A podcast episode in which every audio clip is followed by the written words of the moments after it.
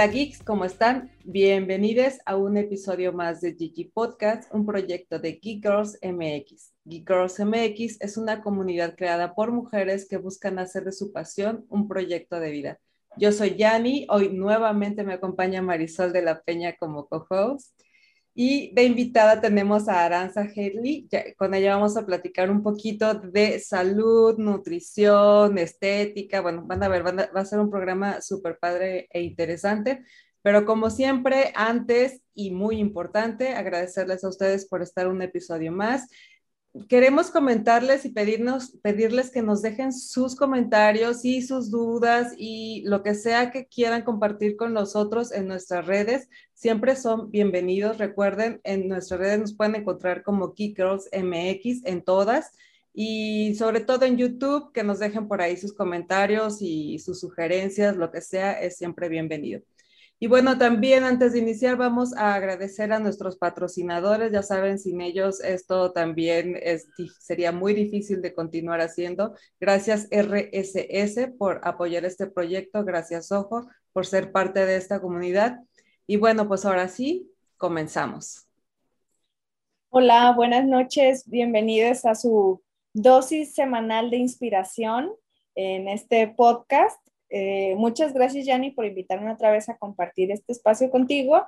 Y pues el día de hoy se va a poner bueno porque vamos a hablar de muchos temas y bueno, creo que es un tema que eh, siempre sale como a colación sobre cómo eh, percibimos nuestro cuerpo, pero también la importancia de tener una salud física, emocional, mental, que es la que siempre pues estamos aquí platicando y estamos también en la búsqueda de fortalecernos en ese aspecto.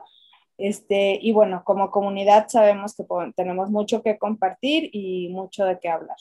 Y bueno, pues el día de hoy voy a presentarles a Aranza Getli Velasco. Ella es médica cirujana, maestra en nutrición y dietética con especialización en el deporte.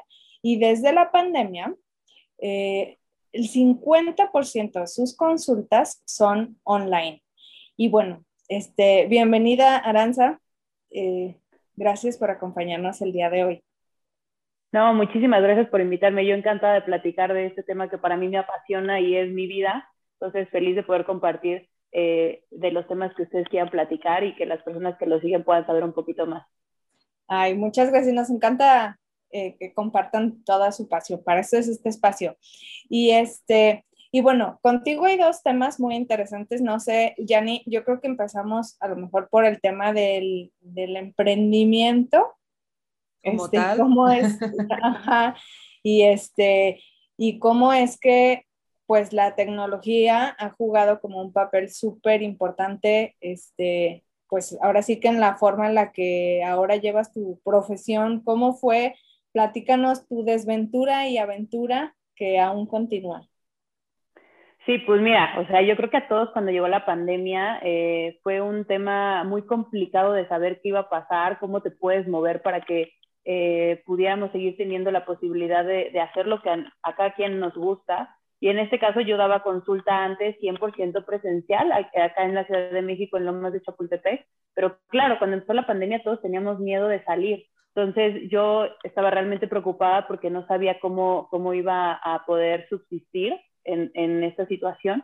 Entonces fue ahí cuando decidí empezar a hacer mis redes sociales. Antes no tenía Facebook, no tenía Instagram, era pura consulta. Como normalmente los médicos trabajamos nuestros pacientes. Antes era mucho de boca en boca y, y de ahí te van recomendando, ¿no? Ahora ya es muy diferente, ahora ya ocupamos demasiado las redes sociales y la verdad es que nos han dado una gran oportunidad. Entonces empecé así y este, empecé a publicar, eh, de cierta manera también ocupar como las apps de Facebook para, para promocionarme. Y bueno, pues la verdad es que fue increíble porque después empecé a tener pacientes, primero de, toda, de todo México, de cualquier estado de la República. Al principio fue un poco difícil porque pues de repente se me iba la onda con el cambio de horario y de repente no agendaba bien y, y pacientes de Mexicali, pacientes de Sonora que, que se me iban de Tijuana. Eh, los horarios y, fue un poco complicado, pero fue una gran, gran oportunidad para empezar a ver pacientes de, de otros estados y después empezar a ver a pacientes de, de, otro, eh, de otros países, ¿no? Pero creo que el hecho de la pandemia, de que la gente no quería salir, fue lo que le dio la oportunidad a, a la consulta online. porque antes las personas eran, ¿cómo, cómo voy a hacer la consulta online si puedo ir, no? Yo quiero que me vean físicamente, pero en ese momento no importaba si fueras del mismo estado, la gente no quería salir. Entonces muchos pacientes, de hecho, eran de la Ciudad de México y no querían ir al consultorio hasta después de que ya todo como que se empezó a normalizar. Entonces la verdad es que eso sí me ayudó muchísimo y te puedo decir que al principio más del 70% era online. O sea, ahorita todavía tengo muchos pacientes, pero antes, o sea, no sé, todavía un día que puros pacientes online eh, y, y, uno presencial. Entonces sí, me ayudó demasiado, demasiado ese aspecto y la gente empezó como a quitarse esa idea de que tenías que ir simplemente con ciertos detalles por llevar a cabo para que ellos se empezaran, se midieran, pero en general todo lo demás para mí representaba el mismo trabajo, no había tanta diferencia que los viera o no en físico. ¿Y cómo le hiciste para trasladar la experiencia de ir a una consulta presencial a hacerlo eh, online? Pues mira, lo que hacía sobre todo es parte de la historia en electrónico, yo les mandaba bastante información que yo quería saber de ellos yo me, me, enfoco mucho también en la parte emocional de mis pacientes, entonces les pedía pues obviamente en dónde viven para saber el cambio de horario, eh, su nombre, edad, cuánto miden, cuánto pesan, eh, características de cómo se tenían que tomar sus medidas, así explicadas con imágenes, el peso también con las características para tomar y sobre todo cómo, cómo se alimentaban, qué es lo que esperaban de un plan, qué no, y profundizar mucho en eso. Entonces, esa parte de que se sienta el paciente escuchado es imprescindible y hace que el paciente, aunque pudiera ir a una consulta presencial en su estado, el hecho de que lo escuchen en esa área que a veces no es muy común, les, eh, les hace sentir a gusto porque saben que le están escuchando en otros aspectos que también tienen que ir en parte en el plan de alimentación. Algunas, eh, bueno, la mayoría no lo hace, entonces creo que eso es lo que me ayudó demasiado, que se sintieran escuchados y que tuvieran el plan de alimentación que realmente les funcionara su estilo de vida. Oye, pero, pero ¿cómo le hiciste? O sea, porque de no tener ninguna red social, o sea, de no estar familiarizada con el uso, con qué, postear, qué no, qué decir, cómo, dónde picarle inclusive, ¿no? Me imagino. Este, ¿cómo, ¿Cómo le hiciste para este, saber cómo a qué entrar? ¿Le tomaste algún curso? ¿Preguntaste a algún amigo? ¿Cómo estuvo? No, pues no, o sea, pues fue así como Dios me dio a entender y de hecho, o sea, si ven mis, eh, mis publicaciones del principio, pues X, o sea, la información era buena, eso la información era buena, pero la manera en la que la representaban no tanto.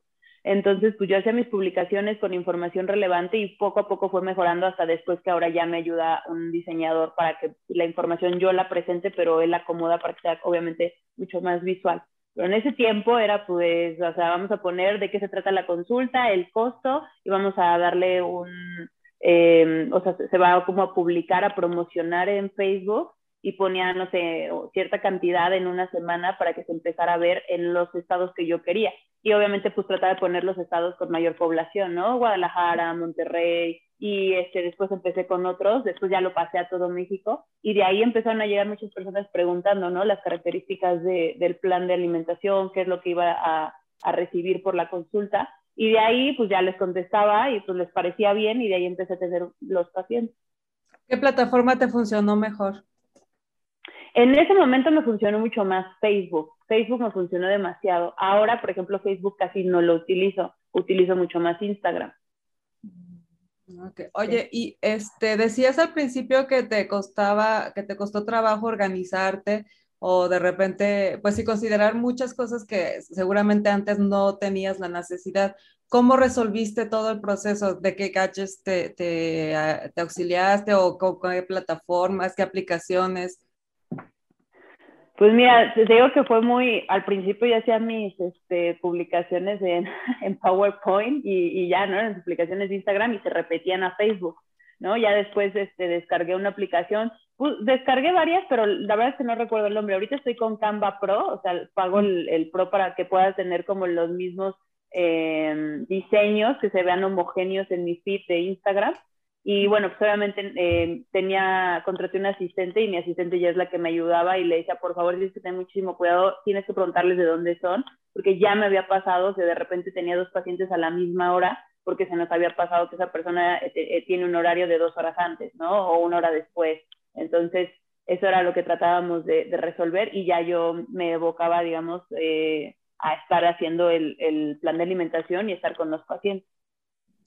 ¿Y los resultados eran eh, muy similares a los que tenías cuando con tus pacientes presencial? O sea, ¿o había cosas que tenías que ajustar en, el plan de alimentación o, era, o sea, ¿era igual de favorable en ambas situaciones?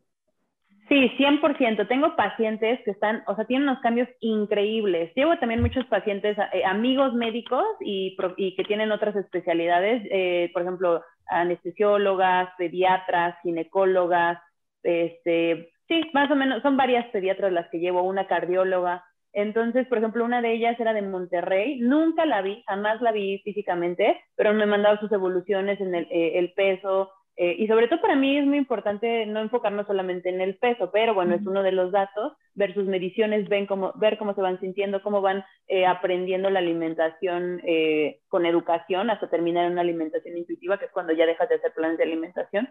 Y era impresionante. También otra paciente que quiero muchísimo, que ella es de Guadalajara, o sea, bajaron aproximadamente unos 25, 30 kilos. Ahí en mi, en mi página tengo los, las evoluciones, porque ellas me las pidieron que las subieran, porque estaban pues impresionadas, fascinadas. Sí, ¿no? Y, es, y están increíbles, increíbles, o sea, y pues nunca las vi, o sea, yo les he dicho, un día que vengan de Ciudad de México, vengan a tomar un cafecito conmigo porque, o sea, sí les agarras cariño obviamente a los pacientes porque pues llevaron su tiempo de evolución. Y esto básicamente es pues obviamente el hecho de, de ser disciplinados y, y, y ir trabajando poco a poco esto. Tengo pacientes, por ejemplo, también de Estados Unidos, este, que llevo también con trastornos alimenticios y en eso es sobre todo cuando me enfoco a aclarar que el hecho de ver kilos abajo no es solamente lo único que buscamos. En este caso, pacientes que disminuyen sus eh, trastornos o sus criterios de, tener un trastorno, por ejemplo, el trastorno de atracón, que dejan de, vomitar, por ejemplo, o sea, que, empiezas a, que empiezan a comer los que tienen anorexia, pues son cosas que son muy, muy valiosas y eso tiene mucho que ver con el seguimiento de escucharlos. Entonces, a pesar de la distancia, les daba una gran evolución eso, ¿no? Y ella era un súper avance para ellos, más allá de si bajaban o no, ya quedaba en segundo término. Okay. Y entonces, ¿qué otros aspectos eh, consideras? O sea, dices el, el, peso, ok, está ahí porque pues es como parte de la rutina, ¿no? Pero ¿qué aspectos sí son importantes eh, de acuerdo al proceso que tú sigues Mira, primero que nada, depende también qué quieren, porque hay pacientes que quieren bajar, hay pacientes que quieren subir y hay pacientes que quieren tener mejora de composición. Entonces, dependiendo del objetivo que quieren, o a veces nada más vienen por control metabólico, o sea, tienen un buen peso, pero eh, acaban de ser diagnosticados con diabetes o alguna dislipidemia como colesterol o triglicéridos altos. Entonces, depende qué, cuál es la meta y esa le ponemos prioridad. Pero sí es muy importante para mí ir trabajando en el proceso de la educación alimentaria, donde es pero sí, de verdad, o sea, le, pongo así como estrellita de alerta de que tengo, tienes que darte cuenta cómo van trabajando esas herramientas. Porque de repente lo que te digo ahorita se promueve mucho ver fotos del antes y el después. Yo casi no subo esas fotos porque te dan una mala idea de lo que es eh, tener un, un resultado esa persona a lo mejor bajó 30 kilos, pero tú no sabes si fue porque tomó pastillas, porque se mató de hambre, porque empezó con un trastorno alimenticio. Entonces, mucho de la consulta en el seguimiento es ver cómo se relacionan con los alimentos. Esa plática de ver cómo van llevando el plan de alimentación, que no se castiguen, que no se culpen, este, que no empiecen a hacer compensaciones de, ay, pues es que me comí una hamburguesa y entonces al otro día me fui a correr eh, tres horas porque pues me comí una hamburguesa. O este, me fui a comer unos tacos, pero ya no cené porque me comí unos tacos. Ese tipo de ideas mucho tiene que ver con la intención de la persona, por qué lo hace. Entonces es importante platicarlo en la consulta para entender si, si es peligroso ese tipo de pensamiento y está teniendo una mala relación con la comida a pesar de que baje de peso. Entonces, todo eso sí engloba obviamente pues una consulta que tiene que eh, poner atención también en esta plática, ¿no? Y bueno, pues en general en el cuerpo también fotos eh, y la toma de sus medidas para ir viendo pues el resultado, sobre todo para la mejora de composición, porque hay veces que, por ejemplo, te pueden matar de hambre y bajas 10 kilos, pero bajas un buen de músculo, agua y bien poquita grasa. Entonces, lo importante en lo que yo me enfoco es que se, que se fijen en cómo se van sintiendo, cómo se ven en el espejo, cómo se relacionan con los alimentos. Y ya lo dejo en, en último término. Es uno de los factores y es obviamente necesario saberlo, pero no es el más importante, sobre todo siendo mujeres, porque tenemos una facilidad por retener líquidos por cualquier cosa, por ciclo premenstrual, menstrual, consumo de sodio, consumo de carbohidratos. Entonces es importante que, que eso no represente tu avance porque al fin de cuentas también estás buscando un estilo de vida saludable. Entonces es, lo estoy haciendo por mí, y es una manera de vivir y no porque me suba la báscula y no va a hacer lo que quería, lo voy a dejar de hacer. ¿no? Entonces sí representa mucho y dependiendo del paciente me enfoco en lo que veo que tenga cierta carencia o ciertas alertas de que a lo mejor puede llegar a tener un trastorno. Claro. básicamente la comunicación es lo, lo, primordial, ¿no? La comunicación con, con el paciente. Oye, Arancel, yo tengo una duda. Hablas mucho de cómo nos relacionamos con los alimentos. Este, ya nos dijiste que ves pacientes en Estados Unidos, pero sé que ves de diferentes partes del mundo. Culturalmente en México, ¿qué has observado eh, que es nuestra, cómo es nuestra relación con los alimentos? Porque, eh, digo, me imagino que es muy diferente lo que normalmente come, obviamente, un mexicano que consume más tortillas, más verduras, a lo mejor, que, un, este, que una persona que vive en Estados Unidos, ¿no? Que obviamente, pues hasta eh, es más caro o no tienen tanto acceso como nosotros que vamos a la tiendita y ahí tenemos aguacate, limones y tomate, todo, ¿no? Este, culturalmente, ¿cómo has observado tú que es nuestra relación con los alimentos? Pues mira, sí tiene que ver un trasfondo súper interesante con el apego hacia los alimentos y una manera de compensar emociones. Entonces, a mí me llama muchísimo la atención eso, de hecho, eso fue parte de mi tesis, y, es muy interesante cómo nos relacionamos con la comida desde pequeños. Tiene que ver desde la educación de, casa, pero también a nivel nacional, cómo está estructurado, digamos, la educación, que la verdad es, es muy, pues, muy mala.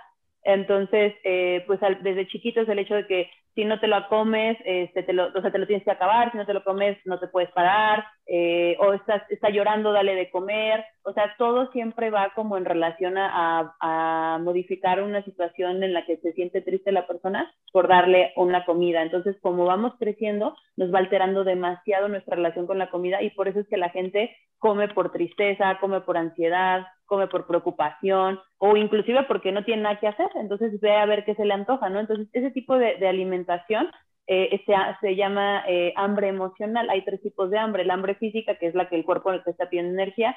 el hambre hedónica, que es un hambre por antojo, pero que eh, se puede controlar. Y el hambre emocional, que normalmente es, un, es una hambre como desesperada por comer y por, por querer tapar emociones.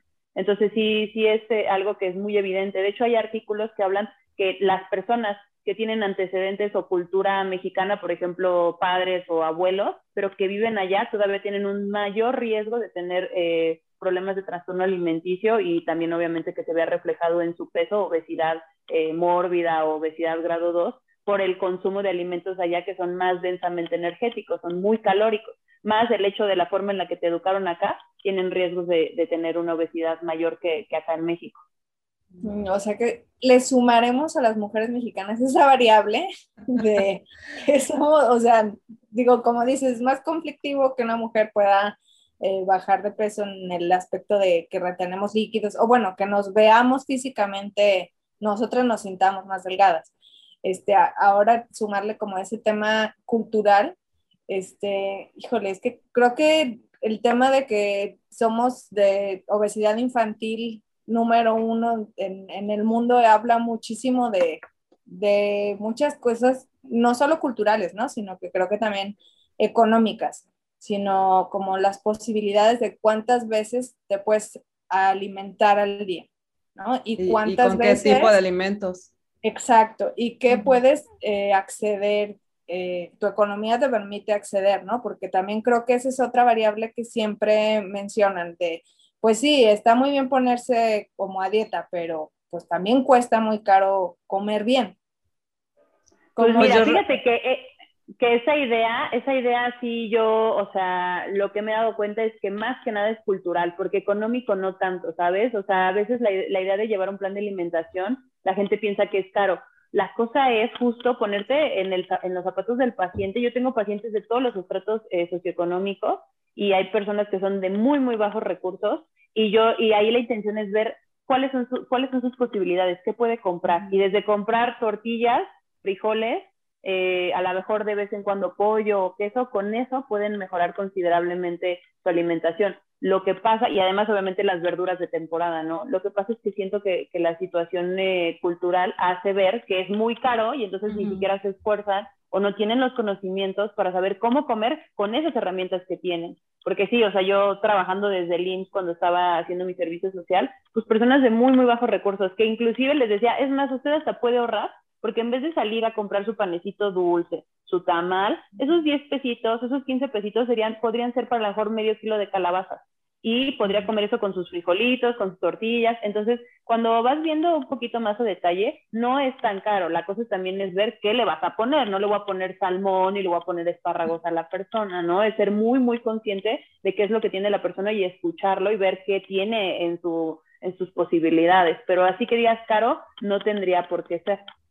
Sí, yo también creo que va mucho más ligado a, con la parte del conocimiento y la educación eh, respecto a la alimentación que con la parte económica. Eh, pero oye, te quería preguntar porque me llamó mucho la atención que decías que existen tres tipos, ¿no? Que es por emoción y que es por física y por, bueno, ¿cuál es el que es más común cuando existe un, un trastorno así que está mucho más enfocado no solo a lo estético, sino a, lo, a, a la salud, pues? ¿Qué es el, qué tipo de trastorno es lo más común? ¿O está más ligado a qué? ¿Hacia la parte emocional, a la parte genética, a la parte qué? Ah, bueno, eso está súper interesante. Sí, definitivamente, o sea, de estas hambres, eh, el hambre más peligroso es el hambre emocional, porque no es porque tengas hambre, sino porque buscas tapar una emoción. Y como es una satisfacción momentánea, la gente busca perdurar esa, esa, satisfacción, entonces por eso es que llegan a los atracones de comida. Y dependiendo de la enfermedad o, del trastorno, pues hay quien no compensa, nada más se siente culpable y ese es un trastorno por atracón, y hay quien sí compensa y a lo mejor vomita o a lo mejor hace mucho ejercicio o este, a lo mejor usa laxantes y ya se considera bulimia, ¿no? ahorita actualmente el trastorno más este, alto, o, sea, en, en mayor incidencia, es el trastorno por atracón. Y sí, está, está bastante, bastante fuerte, mucho más que anorexia o bulimia. Y yo creo que, que será por un poco como reflejo de ansiedad, quién sabe. Pues eh, definitivamente es por situaciones emocionales. Fíjate que dependiendo del paciente cambia mucho. Hay personas, mucho tiene que ver, y que antes de que se me, que se me pase eso, y también sí es verdad que, tienes, que tienen ciertos factores genéticos. Entonces, por eso es importante que en este tipo de trastornos alimenticios la gente entienda que a veces se confunden los trastornos alimenticios no son a voluntad y eso es súper importante que lo entiendan porque la gente dice, ay no, pues lo hace porque quiere vomitar, porque quiere bajar, pues para qué, ¿no? Mejor que se ponga a hacer ejercicio. Tienen ciertas ideas muy erróneas de eso. O sea, la persona no se quiere lastimar nada más porque sí. Hay veces que sí hay ciertas eh, alteraciones genéticas que pueden facilitar eso. Entre ellos, eh, de manera, digamos, a nivel cerebral, hay ciertas formas de funcionar que ellos tienden a, a ser diferentes. Ejemplo, son personas de compulsividad, eh, tienen pensamientos que, que, les generan ser compulsivos, por eso el, atracón de comida. Entonces se sienten mal rápido, como, ¿no? O rápido compenso, vomito. Eh, son personas de pensamiento muy rígido, o sea, en vez, no les cuesta mucho trabajo entender a qué nos referimos con ser un, un estilo de vida saludable, flexible o hacen planes demasiado restrictivos o de repente pues hacen el atracón de comida. Entonces todo eso pues viene de antecedentes que se tienen que trabajar y obviamente cuando ya estamos en un trastorno alimenticio necesitamos de una atención integral donde va a entrar el psicólogo y también va a entrar el psiquiatra. Eso me lleva a preguntarte, y, bueno, porque lo comentábamos antes de eh, eh, empezar con el, con el podcast, que muchas veces la gente puede pensar que tu carrera como tal es como nutrióloga y no es así, ¿verdad? O sea, es tu, ¿qué, estudia? Bueno, ya lo dijo Marisol, eres, eres, este, se me fue el... Médica cirujana. Médica cirujana, Médica cirujana exactamente. Sí. Está largo, está largo, pero sí. no, pues también estuvo largo estudiar todo eso. sí, fueron eh, nueve años en total. Wow. Claro. Sí, sí. Bueno, y, entonces... siento que por eso te digo, ah, perdóname, dime, dime. No, sí, bueno, pues igual, este, ahorita seguimos con, con, con eso, pero quería preguntarte, eh, ¿cuál es la diferencia? Porque obviamente hay una gran diferencia. Entonces quiero que tú, que conoces bien el tema, nos expliques la gran diferencia de eh, entre ir a una consulta eh, con un nutriólogo y entrar ya más profundamente como lo haces tú. Mira, yo no quiero, eh, o sea, demeritar el trabajo de los nutriólogos porque mucho aprendí de ellos cuando, este, cuando yo estaba estudiando y, los aprecio muchísimo y quiero a muchos este, demasiado porque tienen una labor bastante complicada. Pero claro que cuando estudias medicina, pues tienes este factor de que, por ejemplo, veo pacientes que, en control metabólico que ellos no pueden ver eh, de manera aislada. A fuerzas tienen que llevar el tratamiento médico por separado y ellos nada más darles el plan nutricional. Entonces yo tengo la oportunidad de, por ejemplo, esto es como lo, en donde puedo aclarar más eh, como la amplitud o que puedo abarcar más tratamientos eh, en los pacientes, sobre todo un paciente diabético, ¿no? O más bien un paciente con diabetes.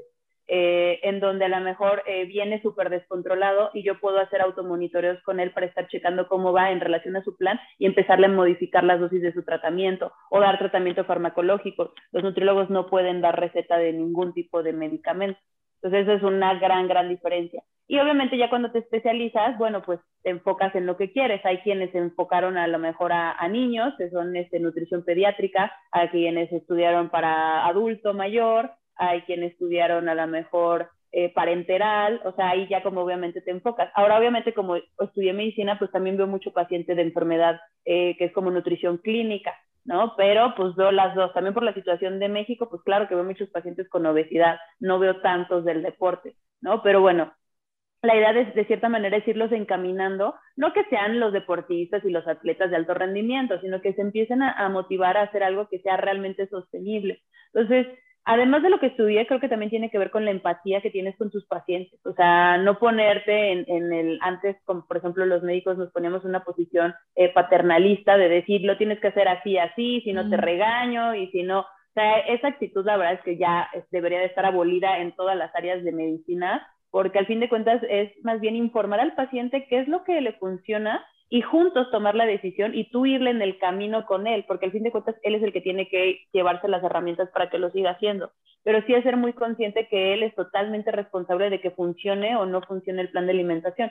Y eso le da mucho poder al paciente y también hace que sea que no sea mentiroso, que llegue a la consulta y te diga la verdad, porque si no, si sabe que lo vas a llegar a regañar, pues te va a decir que sí lo hizo y pues a la mera hora no. O que a lo mejor, en este caso te digo de la plática en, cuanto a los trastornos alimenticios, a lo mejor no me va a querer decir que hizo una compensación, que vomitó, que tuvo algún atracón de comida. Entonces necesitamos ser muy empáticos con ellos para que lo puedan eh, decir abiertamente, porque hay veces que los únicos que sabemos somos nosotros, no lo sabe su familia más cercana, entonces somos, somos su única línea de apoyo cercano en ese momento. Entonces, eso, pues digo, creo que cualquier persona que sea empática en cualquiera de las áreas lo, lo puede trabajar, pero eso es lo que yo creo que diferencia mi consulta. Sí, y justo por eso lo decía, no por demeritar el, la carrera como nutriólogo, porque sí, obviamente, por supuesto que eh, hay personas para las cuales ir con un nutriólogo es lo adecuado. Me refería justo a eso, cuál a la diferencia que hay, porque tú tú lo acabas de decir, o sea, tú tienes la posibilidad de recetar medicamentos, o sea, digamos que el, el, espectro se amplía bastante o se amplía en otro segmento en donde un nutriólogo a lo mejor no puede llegar, puede llegar a otra parte que igual y, no, no, no, no, necesariamente tiene que ser em, alineado a una enfermedad como tal, ¿no? Sino simplemente una, un plan adecuado de alimentación y listo. Exactamente. Sí, algo que, o sea, digo, yo puedo ver cualquier paciente igual que un nutriólogo, pero a lo mejor sí necesita un poquito más de enfoque o un tratamiento farmacológico para que no se nos eh, vaya a descompensar, por ejemplo, el paciente porque empiece con hipoglucemias, ya que a que vea al otro médico, pues me ve a mí y ya entonces yo lo llevo de la mano en las, en las dos partes. Oye, y decías esto de que la honestidad del paciente, ¿qué es lo que normalmente puede llegar a, a fallar? Porque digo, yo he ido con un nutriólogo y, y, sí, tal como dices, ay, voy a ir y, este, ahora, me porté mal y me van a regañar. ¿Qué es lo que normalmente, o hay algo que normalmente sea así como lo que, lo que falla o lo que, el, el vicio en el que podemos caer recurrentemente como, como pacientes? Pues mira, en general te puedo decir, así creo que abreviándolo de la mejor manera, es que se pongan barreras solitos los pacientes. O sea, de, no, es que no lo pude hacer por esto y esto, no, es que no. Y entonces por eso es la plática. no es que te, te, regañe más bien, ok, vamos a ver cómo solucionarlo, ¿no? Porque hay veces que, pues uno se ahoga en su propio vaso de agua, ¿no? Entonces, cuando vas a la consulta, así como vas con el psicólogo y te da las herramientas, acá también. No, es que nunca estoy en mi casa, no te preocupes, vamos a ver. No, es que solamente puedo ir a comida corrida, bueno, pues podemos ir a comida corrida. Entonces, la idea es como ir dándole como las posibilidades a su estilo de vida, algo que realmente le funcione, porque luego la gente tiene hasta la forma de hablar cuando empiezan un plan, lo dicen como si se tuvieran que salir de su vida, ¿no? O sea, ya no puedo salir, ya no puedo hacer tal, no, pues de eso no se trata. Obviamente en cualquier momento lo vas a dejar de hacer. La cosa es que tú lo agregues a tu estilo de vida y te funcione. Y obviamente sí tiene que haber cierto compromiso, pero no al punto de que de plano ya se acabó tu vida social, ¿no? Eso es muy importante porque también el hecho del equilibrio eh, genera también el hecho de saber que lo puedes mantener a veces uno piensa, no, es que la gente que come súper bien, que inclusive pudiera tener un trastorno alimenticio, eh, es como nuestro estereotipo de hacerlo bien, ¿no? O una chava fitness. Y a lo mejor la chava tiene ortorexia o tiene otro trastorno alimenticio y no lo sabemos. Entonces, por eso es importante no compararse y a lo mejor ir a una consulta si tenemos mucho, mucho desconocimiento en el tema para poder saber bien qué es lo que tenemos que hacer. Oye, Arance, yo quisiera que nos platicaras, bueno, ya nos hablabas de cómo nos relacionamos con la comida, pero creo que, iría más allá, ¿no? Es cómo nos relacionamos con nuestro cuerpo, qué tanto lo conocemos, qué tanto lo escuchamos, inclusive, porque a veces tenemos una molestia y de verdad hasta que no sentimos dolor, este, vamos, ¿no? O inclusive está este meme de el doctor de mi gatito y así todo súper elegante y el doctor con el que yo voy, el de la farmacia, ¿no? O sea, de que no le invertimos. O sea, hay mil, mil memes respecto a eso. Pero este, yo quisiera que, que nos hablaras de, de, cómo, cómo sería esa relación positiva con nuestro cuerpo, porque, por ejemplo, yo soy esa persona que desde los 15 años, que creo que a lo mejor las tres estamos en esa situación, siempre estuve bombardeada de toda la publicidad, de lo que veías en las películas, este, de lo que veías en las series, que obviamente no eran latinas, entonces eran cuerpos que no eran de latinas, entonces el estereotipo era ser un palo, ¿no? O sea, yo tenía que estar así. Y desde los 15 años estuve bombardeada con esa información. Entonces, desde los 15 años, tal vez antes, fue de, o sea, me chuté el de eh, Comera del, el libro de Comera Delgaza, el libro de no sé qué tanta cosa, hice las mil dietas, hice una vez una dieta de que era desayunar, comer y cenar pura uva, y era tres días de puras uvas, este, pero obviamente nunca iba a llegar a, estar en, en, ese lugar porque mi cuerpo es de latina, o sea, hay unas caderas que no importa cuánto baje, siempre están ahí, ¿no? Porque es mi cuerpo de latina. Entonces creo que, que va más allá de, obviamente ya, de adulta entiendes de que pues más bien tienes que comer sano por salud, ¿no? No tanto por verte bien, sino porque ya estás padeciendo un montón de otras cosas, ¿no? Pero, ¿cómo trabajas esa parte de, de de relacionar, de que el paciente aprenda a relacionarse con el cuerpo más que con la alimentación o, o cómo trabajan en conjunto esas dos cosas. Sí, pues e, esto que acabas de decir es casi, casi todo lo que trata el seguimiento, o sea, es profundizar, te digo, sobre todo de, de personalizar y escuchar al paciente cuáles son sus temas carentes de, de, de, poder trabajarlos, ¿no? Y depende de cada paciente cuál es su tema ahí que, que trae en la mente que hay que empezar a soltar esas ideas como muy radicales. Y esto que platicas es del body positive. Entonces, ahorita si quieres nos, metemos un poquito más a eso, pero antes, eh, de hecho que me platicas del, del peso, yo lo platico desde la primera consulta y les explico, a ver, ya me pasaste tus medidas, ya me pasaste tu peso, tu índice de masa corporal es tal, donde el índice saludable va de 18.5 a 24.9. Y entonces les, les, les, hago entender, porque antes hablaba mucho del peso ideal, que no existe un peso ideal. Entonces es muy importante entender que en este rango es un rango en el que puedes cambiar hasta 10 kilos y sigues en la zona verde pero lo importante es un peso en el que estés sano, te sientas a gusto y no te estés matando de hambre y haciendo muchísimo ejercicio por sostenerlo. Ese es tu peso ideal si lo quieres ver así, ¿no? Pero es lo primero que te preguntan en consulta. ¿Y cuál es mi peso ideal? No hay peso ideal y eso es muy importante porque luego me ha pasado que ya llegan con esa, ese número y bueno, hacen lo imposible por llegar por un peso de manera arbitraria que no sé a quién se le, se le, se le ocurrió decirle y que puede lastimar bastante a la persona y que, te digo, pueden hacer lo que sea por querer llegar a ese número. Entonces sí es muy importante hacerles entender eso y más bien hablar de composición, sobre todo cuando hacemos impedancia, de ver cuánto porcentaje de grasa tienen, grasa visceral, músculo, agua, y platicar sobre esos puntos de cuál es lo más saludable. Entonces les doy los rangos de aquí en adelante es saludable, si tú quieres seguir bajando un poquito se vale, pero va a haber un punto en el que digo, de aquí, por ejemplo, en las mujeres más abajo de este valor no se puede, porque si no puedes empezar a tener alteraciones hormonales, una menorrea, o sea, crisis de menstrual, y podemos tener osteopenia este, de manera más pronta y obviamente después podemos llegar a tener osteoporosis. Entonces, eh, hay veces que es muy importante que entiendan eso, que a veces el verse fit pone en riesgo nuestra salud. Entonces, es dependiendo del paciente y como tú dices, hay estructuras óseas que van a depender de la persona. Esto se les llama morfología de Sheldon, donde hay personas muy delgaditas con un metabolismo muy activo, eh, mesomorfas, que son este, personas como atléticas de una composición media, la mayoría de las personas tenemos esa composición, y personas endomorfas que lleguen a tener una composición eh, normalmente más robusta, con una dificultad a bajar de peso. Entonces, parte de la genética es conocerte y saber, ok, porque hay veces que como les gusta compararse o vienen en pareja, ¿no? Entonces, entender que el mismo plan no funciona para, la, para las personas de, de la misma manera.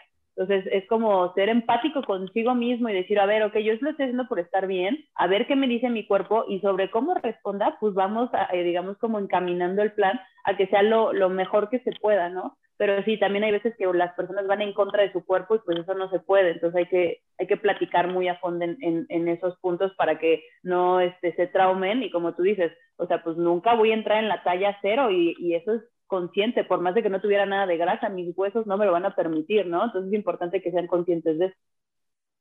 Y en cuestión de alimentación, este, existe también la posibilidad de que por haber estado ya en dietas así que te encontraste en una revista, en internet, o bueno, dietas no adecuadas para ti, puedes llegar a afectar ya tu metabolismo, o sea, de tal manera que, que de verdad luego te cuesta trabajo sí entrar en un, en un régimen alimenticio pues más adecuado o, que de alguna manera tiene repercusiones? Sí, sí tiene repercusiones. Tiene mucho que ver, o sea, desde eso hasta usar algún producto que pudiera poner en riesgo tu vida este, o alterar eh, hormonas, sobre todo hormonas tiroideas. Entonces yo lo que les explico a muchos mis pacientes de por qué no nos obsesionemos con la pérdida de peso como tal de la báscula, es que cuando bajamos eh, de manera muy descompensada, hasta la gente se ve enferma, ¿no? O sea, que dices, oye, bajó 15 kilos en un mes, pero se ve súper mal, pues sí, todo descompensado, con una pérdida de masa muscular muy importante.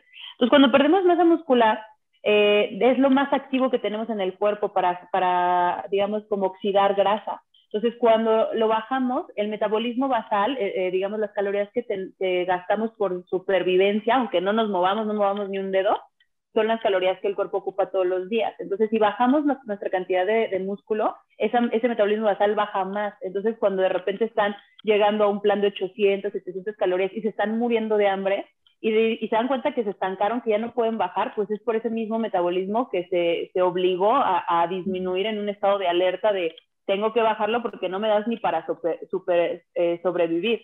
¿No? Entonces, este, ahí es cuando está bien difícil y entonces tenemos que empezar a ver inclusive uso de medicamentos, tienen que hacer ejercicio, tienen que aumentar su masa muscular. Y entonces ahí es cuando dices, chill, mejor lo hubiera hecho bien.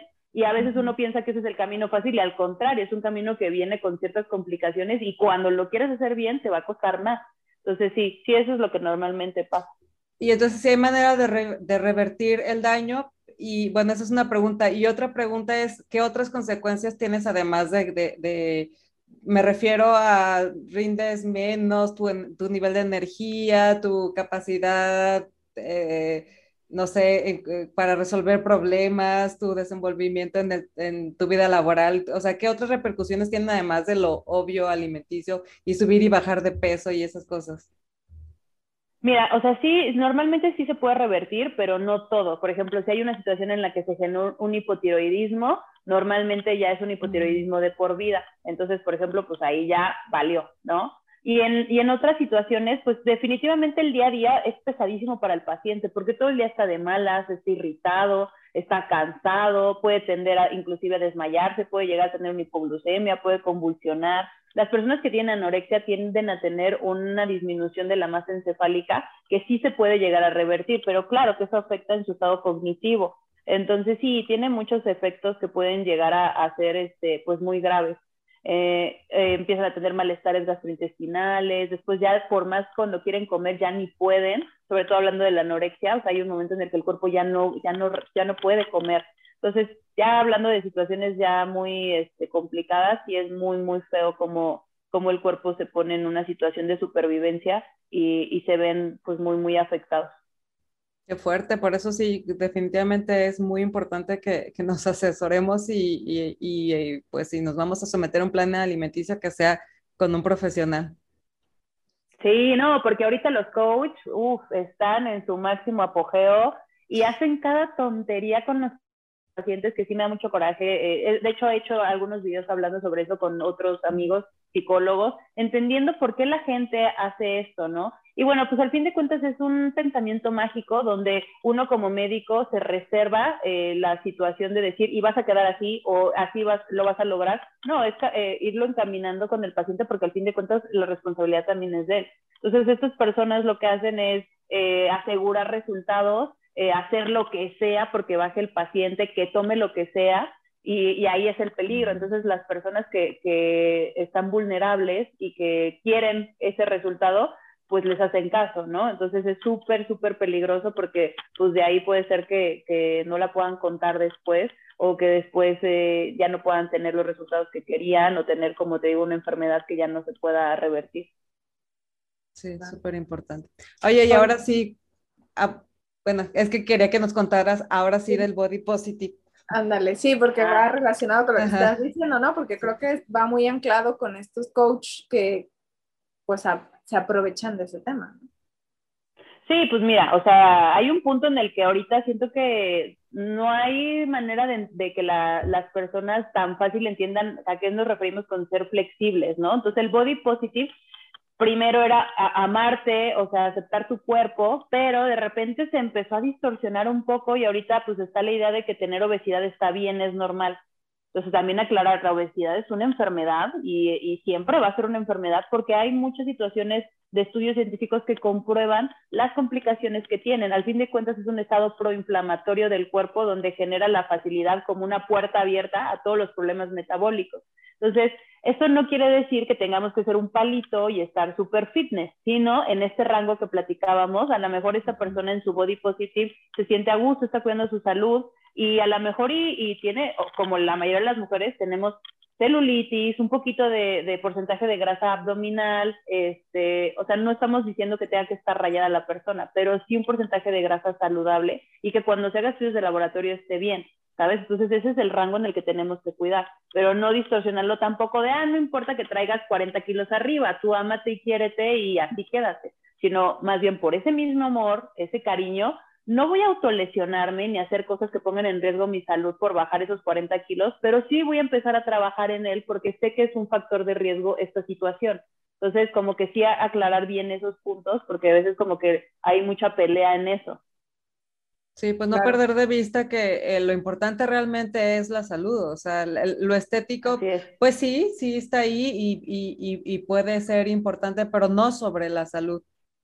Exactamente. Y ya hablabas de que hay un rango eh, amplio de estar en verde, ¿no? O sea, no, es. no es como el menor peso ni, el, ni es de, excedido de peso, o sea, creo que cuando hablamos de conocer nuestro cuerpo, pues va ahí, ¿no? O sea, inclusive uno se empieza, pues, o sea, el, tener un sobrepeso no es solamente verte gordo, ¿no? O que no te quede la ropa, sino que hay una serie de síntomas eh, que van en consecuencia con, con, la salud, ¿no? Con el dolor del cuerpo, con este con fatiga, como decías, Jenny, a lo mejor ya no rindes de la misma forma, este, hay un montón de, síntomas que, van con el tema de la obesidad, pero digo, nosotros hablamos mucho como en, el, body positive, este, porque, bueno, también como mujeres, ya, ya nos hablabas de las hormonas, pero todo el tiempo nuestro cuerpo está,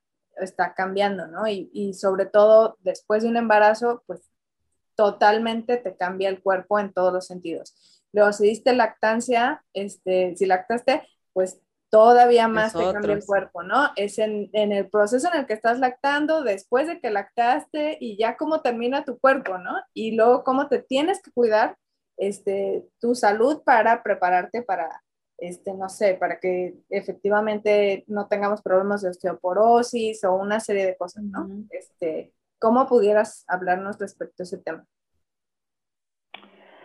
Em, o sea, como de las etapas de la vida de la mujer.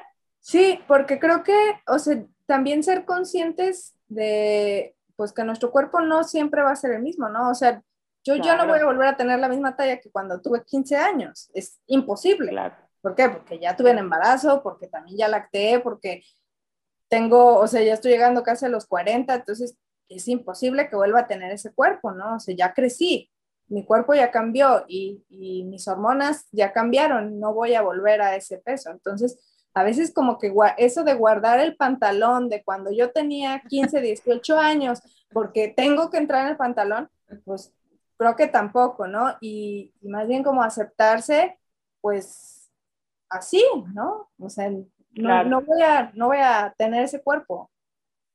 Sobre todo, sabes que ahí definitivamente tiene que ver el tema emocional y, y, la, y, la, situación de cómo nos pone la sociedad, ¿no? Esto que se le llama autoobjetivación. O sea, el hecho de que nos, que nos hacen valer por cómo nos vemos, como un objeto. Entonces, entender desde ahí que no es así. O sea, yo no valgo por si peso un kilo más o un kilo menos, por si tengo marcado el abdomen, por si no lo tengo marcado. Entonces, entenderlo desde ahí, que no, no es fácil para muchas personas, pero llegar a entenderlo le empieza a quitar valor a ese tipo de cosas, ¿no? Pero cuando llegan con esa idea, es importante irlo trabajando y, en el momento en el que me empiezan a decir ese tipo de cosas, siempre les abro la puerta a, poder empezar a tomar terapia porque tiene que ir de la mano eh, eh, en ese aspecto y empezar a quitarle esa importancia que, que nos hace ver, como tú dices, todas las redes sociales inundadas de cuerpos, que al fin de cuentas también hay que ser conscientes de que mucho está eh, retocado, eh, en, una posición obviamente favorecedora. Entonces también es importante que nosotros nos nutramos de eso, ¿no? Y decidamos qué queremos ver en redes sociales. Ahorita ya hay muchas redes sociales eh, de, páginas donde se ve el body positive de una chava fitness, pero de repente la luz ya marca la celulitis, ya se le ve más el abdomen, ya, ya lo tiene un poquito más abultado. Y empezar a ver eso, que son personas normales eh, y que al fin de cuentas pues, las redes sociales siempre van a querer mostrar lo que uno, lo que ellos quieren, entonces tratar de escoger lo mejor posible y no estarnos, eh, digamos, eh, mortificando o viendo todo el tiempo ese tipo de cuerpos, porque siempre dan el bajón cuando estamos viendo, y hay veces que hasta los feeds de las mujeres a veces hasta tienen más mujeres que los hombres, o sea, de que están, todo el tiempo estamos comparándonos, ¿no? Cosa que, por ejemplo, los hombres no tienen en su Instagram. Ellos normalmente no están viendo cómo están los demás chavos, ¿no? Entonces, empezar a tratar de dejar de compararnos para no tener como eh, esa de, ah, tengo que estar así, ah, no, tengo que estar así, ¿no? Sino trabajar en mi cuerpo y ver qué, me, qué le puedo ofrecer a mi cuerpo, pero como bien lo decías, siempre poniendo como prioridad mi salud si hay un punto en el que yo me siento bien y a lo mejor implica que yo quiero bajar otros tres kilos, pero para eso tengo que matarme de hambre o hacer ejercicio, entonces ya no vale la pena. Y si me cuesta mucho trabajo entenderlo, entonces ahí es cuando tiene que entrar la terapia. Marisol hablaba ahorita de síntomas y me parece muy interesante que nos contaras tú qué síntomas tendríamos que considerar o qué, qué síntomas nos estarían avisando de que igual ya estamos teniendo problemas de trastornos alimenticios. Ok. Pensé que me ibas a decir metabólicos. Oh, una cosa que a mí me, me, encanta recomendarles a los pacientes, porque nosotros, nuestra cultura no es mucho de la prevención. Es de que ya me enfermé y no solamente ya me enfermé, ya me siento mal y entonces ya voy al médico. Porque si estás enfermo pero no te duele nada, no vas. Entonces yo trato de, de decirles que traten de, de tener como esta, mmm, ¿cómo se dirá? Este hábito de que cuando sea su cumpleaños se hagan estudios de laboratorio los estudios de laboratorio básicos, una química sanguínea, una biometría hemática y las mujeres obviamente su revisión ginecológica, ¿no? Y que sea su, su, este, su regalo, inician el día temprano yéndose a hacer estudios de laboratorio, ¿no? Y eso es por parte del, del, de la situación metabólica porque muy pocas personas llegan a tener síntomas o ya cuando está súper alta la glucosa, colesterol, triglicéridos, ¿no? Entonces es importante, no todos llegan a sentir eso. En cuanto a los trastornos alimenticios, hay varios criterios basados en el DSM-5, que es el que da, digamos, como ya el diagnóstico de, de la enfermedad. Entonces, eh, hay varias preguntas que se les hacen, pero sobre todo es en relación a culpa con la comida, compensaciones, eh, maneras de comer, eh, que coman muy rápido, que coman muy lento, que se, que se traten como de aislar después de comer o cuando estén comiendo, dependiendo del trastorno. Entonces sí depende mucho de qué, pero definitivamente es como cierto, eh, ciertos datos de que no hay una buena relación con la comida, pero sí depende del trastorno. La verdad, me, ahorita que lo mencionas y, estoy totalmente de acuerdo, me encanta esto que dices de la hábitos preventivos, creo que sí, es justamente eso es lo ideal, ¿no? Que, que, tuviéramos todos esta cultura de, de prevenir. Y eso me hace, bueno, no sé si nos podrías dar también más, más consejos respecto a esto de la cultura de prevención y otra, y también me pongo a pensar ahorita en, por ejemplo, los adolescentes. Eh, como adolescente creo que es una etapa súper complicada, ¿no? Que puede tener N cantidad de variantes, pero pues a lo mejor, por ejemplo, un adolescente todavía no tienes suficiente información, pero tú como adulto sí, también qué tipo de cosas podrías estar o necesitarías estar como al pendiente, qué tipo de información, qué tipo de, señales también cuando se trata de una situación así, de un adolescente con, con ese tipo de problemas. Sí, no, eso está interesantísimo y es un tema súper delicado. O sea, sí tengo varios este, adolescentes con trastornos alimenticios y la verdad es que es, muy triste y doloroso saber que la mayoría de, estas situaciones son por la familia, el entorno familiar. Entonces, aquí es muy importante tener esta educación con la familia de, no presionar a, los, este, a los hijos, a, sus hijos, sobre todo adolescentes, que es una etapa más vulnerable, porque los trastornos alimenticios se están, se están viendo cada vez más jóvenes, ¿no? Y mucho tiene que ver por cómo, el, sobre todo la mamá, mucho tiene que ver mamá e hija, es, esa es la probabilidad como más alta de, poder tener alteraciones en, los, en el trastorno alimenticio, como que genera muchas fobias hacia la hija, como que se las transmite, las pone en espejo. O a lo mejor no se las dice directamente, pero la niña ve que todo el tiempo la, la, señora se está matando de hambre, está tomando pastillas, y entonces pues la niña dice, pues igual yo también me tengo que preocupar. Entonces sí es muy, muy importante que no generen sus miedos y sus eh, ¿cómo diré? Pues, pues a lo mejor el hecho de que ellos no pudieron tener el cuerpo que querían, esa frustración con sus hijos, porque sí me ha pasado que de repente vienen y es que le dije que estaba gorda y por eso te la traigo. Y yo así de, híjole, qué feo, porque es, usted es la red de apoyo principal, usted es su mamá, usted es la que debería de protegerla, ¿no? Entonces, si por alguna situación que definitivamente, o sea, de la niñez al adolescente que vive en casa, la, la alimentación es pues podría decir que pues, la responsabilidad de, los padres, eh, si tienen sobrepeso y están viendo que su alimentación ya está repercutiendo en la salud del niño, jamás, jamás hablarles por el peso, porque, ay, es que no te van a querer, ay, es que te ves fea, ay, jamás en la vida hablarles, al niño no le importa eso, entonces no le podemos meter ese tipo de cosas en, la cabeza, sino más bien hablarles con cariño y decir, tienes que comerte esto para que estés fuerte, para que puedas eh, crecer, para que puedas jugar, para que seas, eh, no sé, más inteligente. O sea, muchas aptitudes que no representen su valor como persona por su físico. Y eso es súper importante. Entonces, eh, sí es muy penoso, la verdad, porque hay veces que pues, no se dan cuenta y, y parece como si el culpable fuera el niño, cuando en realidad es la red de apoyo. Sí. Y, creo que no solamente eh, en adolescentes, no solamente está el sobrepeso, también está la otra parte, ¿no? El otro extremo de los que están súper delgados porque igual y no tienen una buena alimentación o bueno, ya sabes, ¿no? Es una edad en la que igual casi nada te gusta, todo, todo repeles, todo estás en contra. También hay casos así de niños que, que de adolescentes que, que tienen el otro, el otro extremo. Sí, sí, sí, no son tan, no son tan frecuentes, pero sí, y ahí es cuando empiezas a decirle, a ver, señora, o sea, la niña no va a estar en dieta ahorita, ¿sabes? Porque tiene que enfocarse en su crecimiento, todavía le faltan unos años, no le podemos quitar esa energía por quererla bajar de peso, o sea, dependiendo del estado, ¿no? Pero esta persona, si es una niña que quiere venir para verse fit y tiene 15 años, a ver, no, primero que coma bien, si quiere hacer ejercicio, pero usted no puede permitir que ella se empiece a obsesionar, porque en, en ese momento tiene ver también con las posibilidades de cómo se va a ir complicando esto. Y normalmente cuando fortaleces eso desde la adolescencia, tienen, eh, digamos, pues una probabilidad de que el trastorno sea eh, grave, o sea, que empiece a tener problemas mucho más graves cuando sea un adulto joven. Sí, claro. Oye, Arancy, ¿y tus redes ahora que ya estás en el mundo de las redes sociales?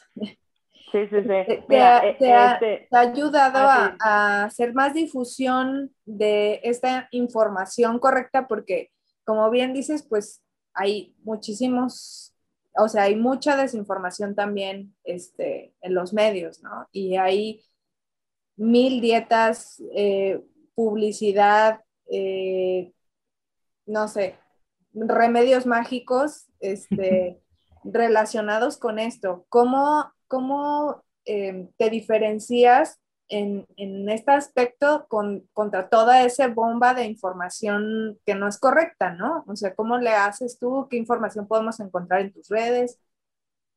Pues mira, desde que este, empecé como a, a poder eh, estar en contacto con otras personas que estábamos trabajando como en, en la misma situación, tanto de, en general del área de la salud, porque me, me desarrollo o tengo muchos amigos o, o, pacientes, ahora, ahora amigos, pero antes eran mis pacientes, que, son, que se dedican como a eso, ¿no? Por ejemplo, el doctor Adrián Salama es bastante conocido por, eh, él es psicólogo, eh, que me ha ayudado mucho a poder, eh, poder eh, digamos, como dar esta información que sea más relevante y entender como la parte emocional y psicológica con la parte de nutrición.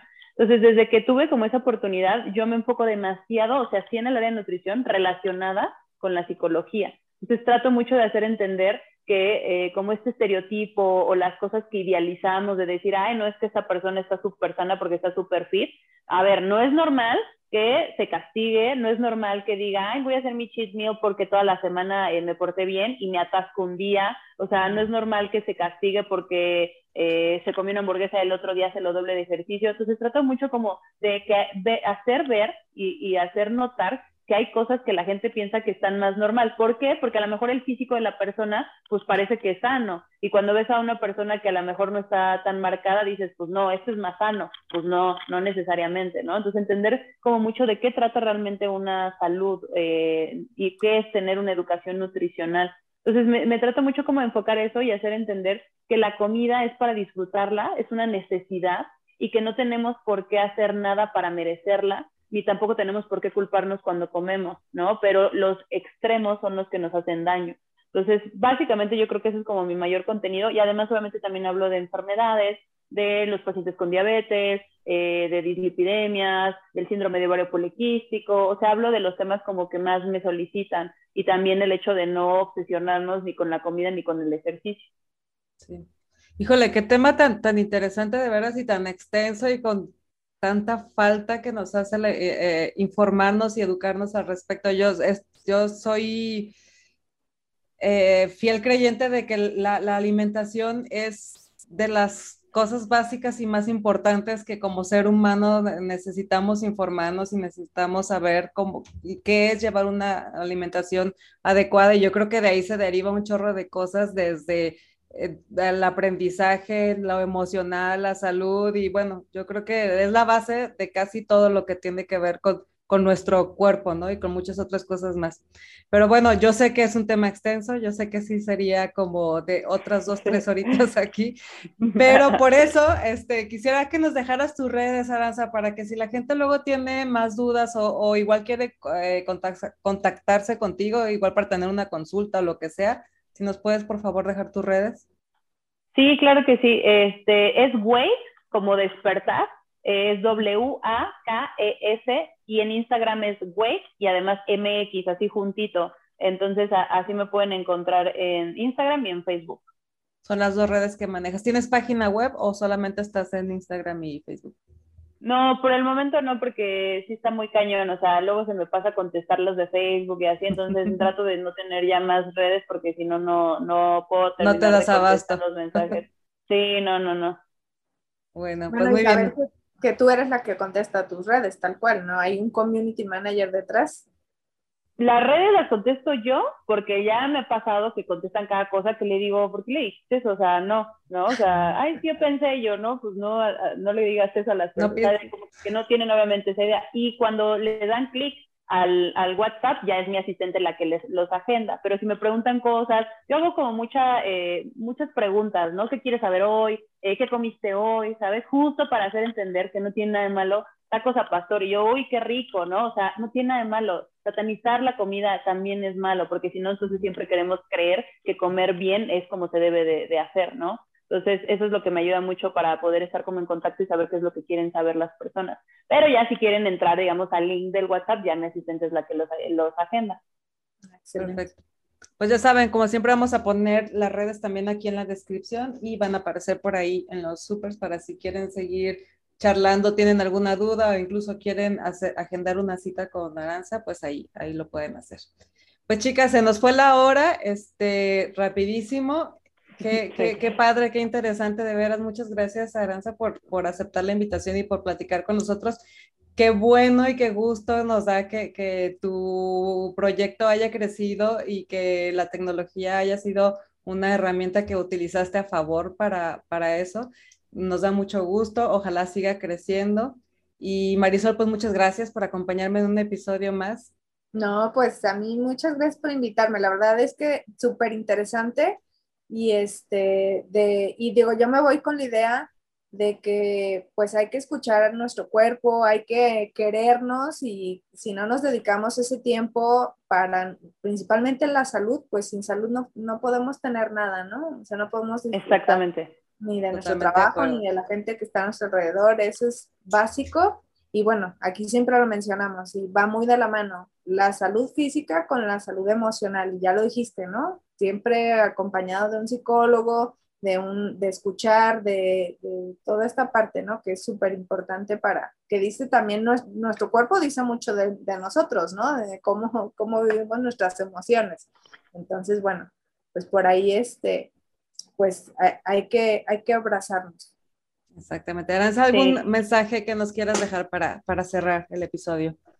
No, pues yo encantada, muchísimas gracias. Yo feliz, yo siempre que me invitan a lugares, yo me, me explayo y, hablo y hablo y hablo porque me encanta, es algo que me apasiona mucho y sobre todo porque sí hace falta. O sea, pareciera que es algo que en la cotidianidad la gente lo habla, pero lo habla con mucho desconocimiento. Y entonces es muy importante empezar a generar, eh, eh, digamos, como la información lo más eh, a la mano posible de las personas, porque ahí no todas las personas pueden ir a consulta, ¿no? Pero que sepan más o menos qué es lo que significa tener una educación eh, alimentaria, qué significa comer sano y que no se eh, desvirtúe esto, digamos, al punto en el que puedan llegar a un trastorno alimenticio. Y a mí siempre me gusta como, como dar esta frase de que el alimento sea tu medicamento, o sea, evitar el hecho de tener que después poder eh, controlar todas las consecuencias de una mala alimentación cuando se pudieron haber prevenido comiendo bien y eso no eh, significa que tenga que ser caro. Sí. Oye, nos decías que tenías este, varias charlas en donde platicabas como más profundo o más específico sobre el tema. ¿En dónde las podemos encontrar? ¿Dónde podemos ver eh, o escuchar esas charlas? Sí, pues mira, he salido en varios podcasts y de hecho los tengo así en mi, en mi Instagram, o sea, ahí ah, aparecen así colaboraciones y ahí los pueden ver. Y con el doctor Adrián Salama, este, así buscan doctor Adrián Salama, trastorno por atracón o las locuras que la gente hace por bajar de peso. Y ahí pueden ver eh, eh, varios videitos, ya hemos hecho como tres o cuatro y están bastante extensos y explicamos por qué no hagan locuras y ahí ponemos cosas desde que la gente se toma sus juguitos, parche, una malla que, que les pusieron a unas personas para bajarlas de peso que se las engraparon, eh, o sea, mucha información en relación a eso para que la gente pues no haga locuras y mejor hagan lo que es más fácil y que les va a ayudar y que realmente van a cuidar su salud. Perfecto, pues bueno, ya saben, si quieren ver estas charlas, váyanse a su Instagram y ahí van a encontrar igual la liga o, o el camino para cómo llegar a ellas. Y pues bueno, muchas gracias por eh, acompañarnos un episodio más. Recuerden eh, seguirnos en todas nuestras redes sociales, estamos como Geek Girls MX. También pueden ir a visitar nuestra página geekgirls.com.mx.